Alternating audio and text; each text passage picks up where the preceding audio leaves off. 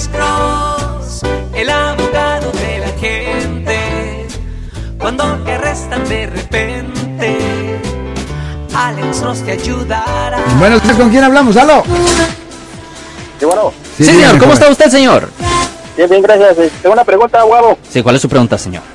Ah, este, ah, ¿Qué necesito para, para hacer una limpieza del récord criminal? Ok, por ejemplo, si usted ha sido acusado en el pasado de, am, déjeme pensar en una cosa que usted puede limpiar. Ok, supongo que usted fue acusado de un caso de ah, vender ah, drogas, ok, y usted está buscando hacer una limpieza de su convicción y supongamos que en vez de que lo mandaron a la prisión estatal, lo mandaron a la cárcel local por un año y le dieron tres años de probación o libertad condicional. Ok, los tres años ya expiraron y eh, usted ahora califica para hacer una limpieza de la convicción, suponiendo que usted ha pagado todas las multas, ha hecho todo lo que dijo el juez y usted no ha cometido ninguna nueva falta.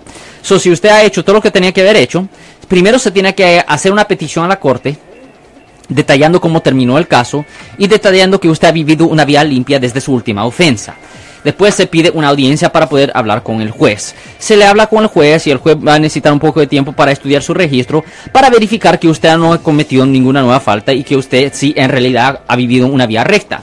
Y si el juez está satisfecho de que usted pagó todo, ah, terminó su tiempo de probación con éxito y no ha cometido ninguna nueva falta, pues debajo del Código Penal sección 1203.4 le da la limpieza de la convicción penal para que esto ya no le afecte por razones de agarrar trabajo, aseguranza, préstamo y vivienda, señor. ¿Usted qué tiene que limpiar, caballero? O esto lo quiero para migración. Quiero ser mi ciudadano. Oh, este, ya, yo dije específicamente, ya, yo dije específicamente por razones de agarrar trabajo, aseguranza, préstamo, vivienda. Por razones migratorias, la historia es un poco diferente. ¿En cuál año pasó este incidente, señor?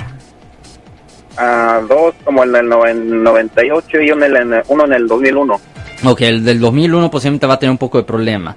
Ah, en el 98 posiblemente se puede hacer. Lo que se tiene que hacer en esa situación es necesario ordenar una copia del transcripto original en el caso y es necesario leer el transcripto original para verificar si el juez le leyó las consecuencias migratorias o no. Si el juez no le leyó las consecuencias migratorias en el momento cuando lo hallaron culpable o cuando usted se declaró culpable, ah, usted puede hacer una petición a la corte que se llama Vacate Judgment or Quorum Nobis, donde usted puede decir, mire, nosotros, yo me declaré culpable sin haber sabido las consecuencias migratorias, sin haber sabido las consecuencias de mi declaración, ahora yo quiero anular mi declaración porque no tenía validez. Really? Sí, eso se puede hacer, pero es súper raro poder obtener un transcripto original donde se enseña que el juez no le leyó las consecuencias migratorias. Ahora, le pertenece al juez, no necesariamente al abogado, a, a dar esa información. No, el abogado lo tiene que hacer y también el juez, lo juez. tiene que hacer. O sea, para que pero, esté pero- oficialmente Pero, pero la cosa script. que es necesario ver el transcripto Right. la mayoría del tiempo en el record. En el Right. record,